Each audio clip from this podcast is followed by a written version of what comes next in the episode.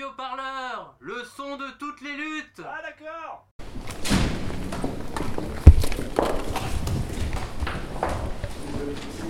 Nous nous trouvons au tribunal correctionnel de Paris ce vendredi 8 février pour assister au jugement du couple de la Contrescarpe.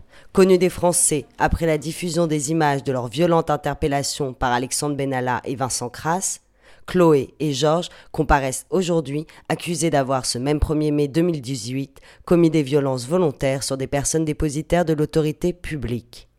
Maître Saha Saber nous livre le verdict de ce procès et revient sur l'une de ses révélations.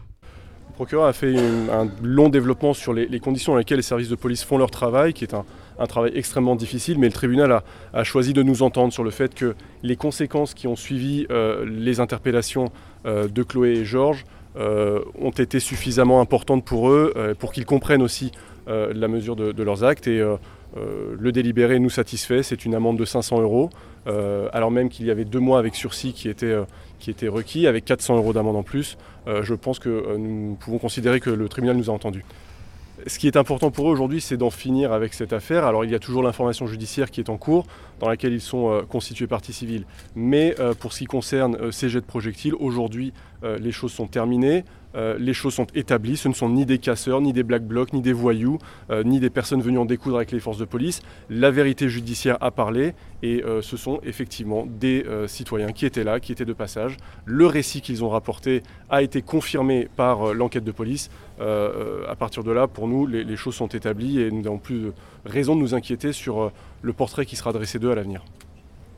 Et durant le procès, la juge a lu un échange de SMS entre Alexandre Benalla et Laurent Simonin. Qu'en est-il? Nous étions au courant de cet échange puisqu'il figure dans le dossier de l'instruction maintenant.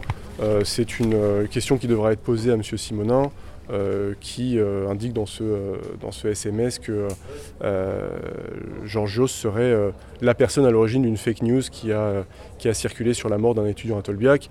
Là-dessus, nous n'avons pas de commentaire particulier, si ce n'est que Georgios n'a jamais été à l'origine de, cette, information-là. C'est à M. Simonin qui a fait circuler ce SMS, qui a adressé ce SMS à M. Benalla de, s'en expliquer. Pour ce qui nous concerne, on a, on a considéré qu'il n'y a pas lieu de développer davantage là-dessus. Radio Parleur, le son de toutes les luttes. Ah d'accord